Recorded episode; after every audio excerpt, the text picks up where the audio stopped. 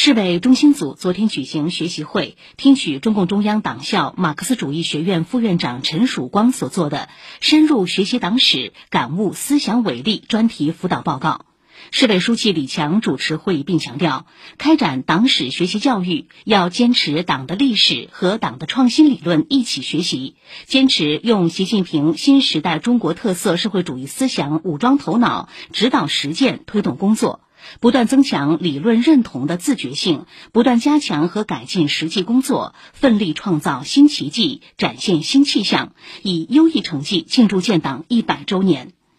李强指出，坚持思想建党、理论强党是中国共产党的光荣传统和宝贵经验。百年党史也是中国共产党人的理论探索史、理论创新史。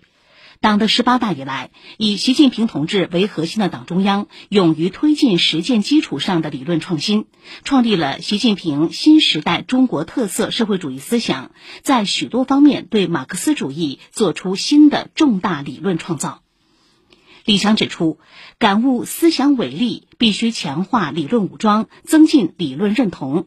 学习习近平新时代中国特色社会主义思想，必须坚持理论联系实际的学风，与具体实践和具体工作紧密结合，在实字上做文章，用科学的理论指导实践，以实际工作的改进、突出问题的解决、人民群众获得感的提升来检验学习的成效。